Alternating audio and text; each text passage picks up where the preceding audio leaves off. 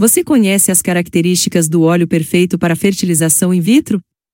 O óleo de FIV perfeito não deve fazer nada além de proteger o cultivo embrionário. Ele não deve influenciar negativamente os gametas, embriões ou meios de cultura, adicionando componentes indesejados ou removendo componentes necessários. Entretanto, nem todos os óleos são ou agem da mesma forma. Nesta postagem do blog, vou orientá-lo sobre os diferentes tipos de óleo e o que deve ser considerado ao escolher o óleo para sua cultura de FIV. Óleo como proteção, um golpe de gênio.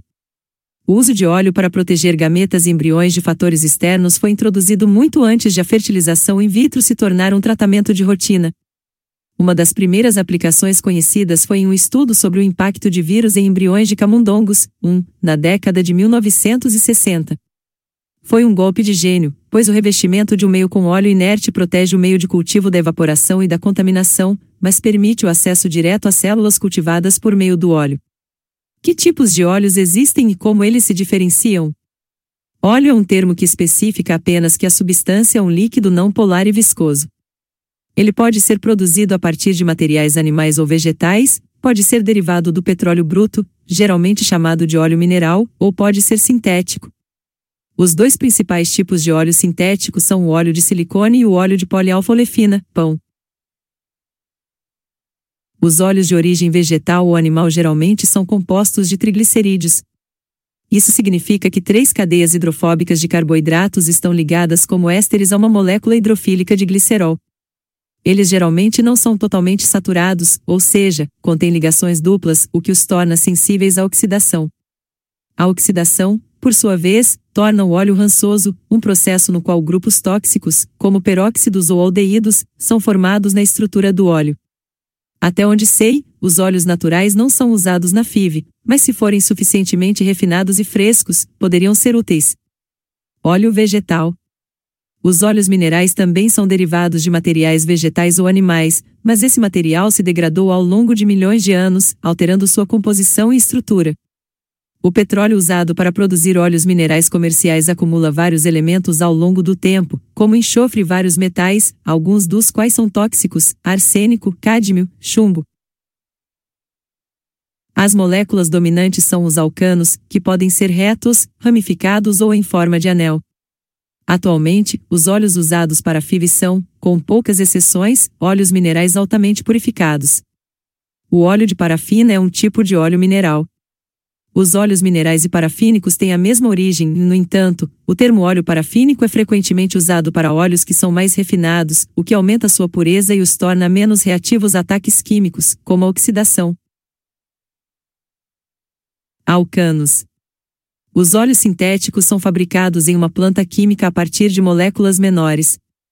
O óleo de silicone é sintetizado pela polimerização do siloxano com cadeias laterais para a qualidade de óleo desejada.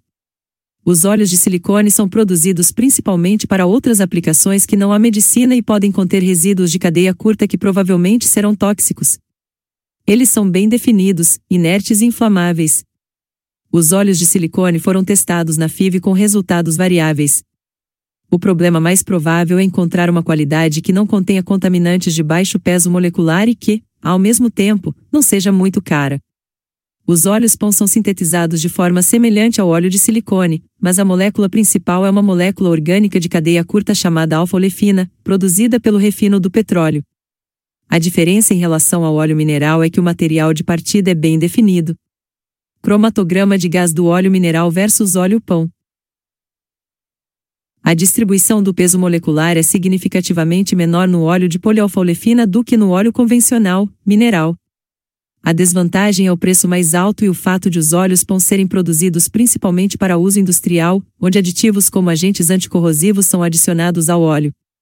Esses aditivos são quase sempre tóxicos para as células. Estrutura do óleo POM sintético. Ovoil EAV, desenvolvido sinteticamente para FIV. A matéria-prima do ovoil EAV é um óleo parafínico sintético produzido usando moléculas menores como material inicial. A diferença em relação ao óleo mineral é que o material de partida do ovoil EAV é bem definido e pode receber propriedades e qualidades desejáveis e necessárias para FIV. Esse processo facilita a garantia de uma qualidade consistentemente alta entre os lotes, enquanto os níveis mais baixos de compostos de cadeia curta reduzem o risco de compostos de cadeia curta potencialmente prejudiciais. Como encontrar o óleo certo para a cultura de embriões? O óleo mineral é o óleo usado mais frequentemente na FIV. Entretanto, há muita variação entre esses óleos e eles variam em qualidade. Um bom óleo mineral para FIV consiste em moléculas alifáticas de tamanho semelhante. O óleo é produzido por destilação, seguido de etapas de purificação para remover contaminantes, como enxofre, e, por fim, hidrogenação, na qual moléculas de hidrogênio são adicionadas a todas as ligações duplas, criando um óleo totalmente saturado. Os óleos totalmente saturados são bastante inertes e não reagem rapidamente em temperaturas normais com, por exemplo, o oxigênio.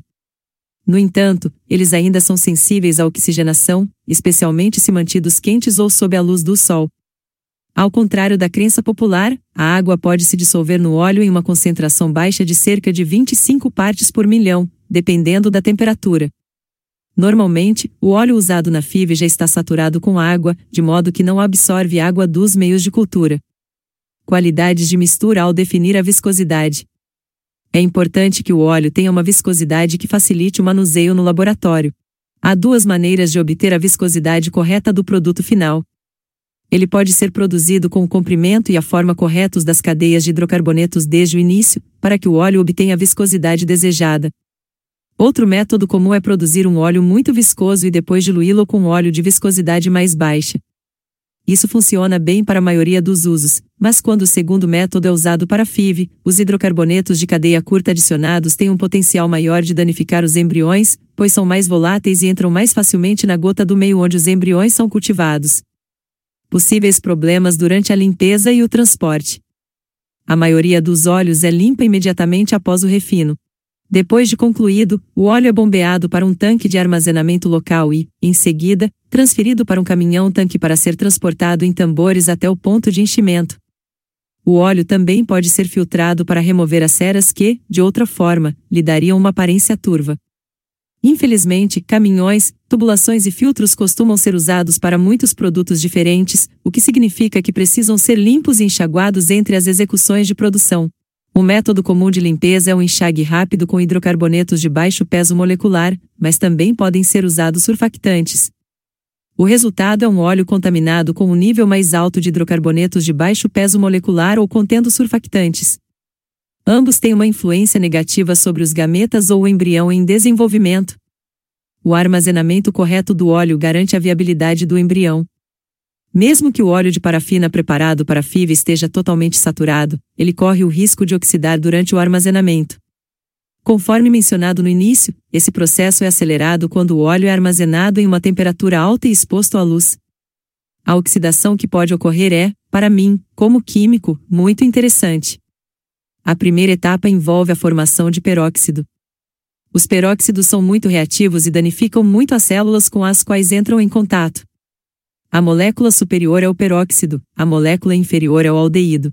Os óleos de grau alimentício são considerados bons até que o nível de peróxido atinja 10 a 12 mEq/kg, mas as concentrações de peróxido necessárias para influenciar negativamente os embriões estão um pouco acima de 0,02 mEq/kg, esses níveis baixos são difíceis até mesmo de medir, a menos que seja usado um equipamento especial. Quando a oxidação continua, os peróxidos são convertidos em aldeídos ou cetonas, moléculas que também têm um alto potencial de atividade biológica. Na verdade, as duas últimas etapas, a oxidação em ácido carboxílico e dióxido de carbono, tornam o óleo novamente melhor para os embriões, para ter certeza de que o óleo é adequado, verifique se ele foi liberado seguindo critérios rigorosos de desenvolvimento embrionário e testes de controle de qualidade relevantes. Qual é a espessura da camada de óleo mineral necessária para cobrir a cultura?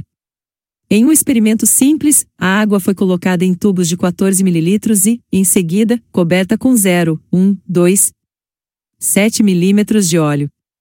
A taxa de evaporação foi determinada pesando-se os tubos depois de incubá-los a 37 graus Celsius. Mesmo a camada mais fina, 1 milímetro, de óleo reduz a evaporação, mas é necessária uma camada de 2 milímetros para proteger completamente a água da evaporação. Quando a camada tiver 3 milímetros de espessura, a espessura adicional não reduzirá mais a taxa de evaporação. Em uma segunda série de experimentos, o teste foi realizado a 60 graus Celsius para acelerar a evaporação e determinar com mais precisão a espessura necessária da camada de óleo. Esses experimentos indicam que uma camada de pelo menos 1,5 mm será suficiente. Mais informações sobre a importância do óleo sem peróxido para a cultura de embriões, o pesquisador japonês Otizuki e seus colegas tiveram uma taxa de fertilização reduzida e um desenvolvimento embrionário prejudicado quando começaram a usar um novo frasco de óleo em sua clínica de fertilização in vitro. Eles decidiram investigar a causa e descobriram que era devido aos altos níveis de peróxido no óleo. Faça o download de um resumo de suas descobertas para saber mais sobre por que os altos níveis de peróxido no óleo podem danificar o sistema de cultura e os resultados dos valores de peróxido no óleo de diferentes fabricantes.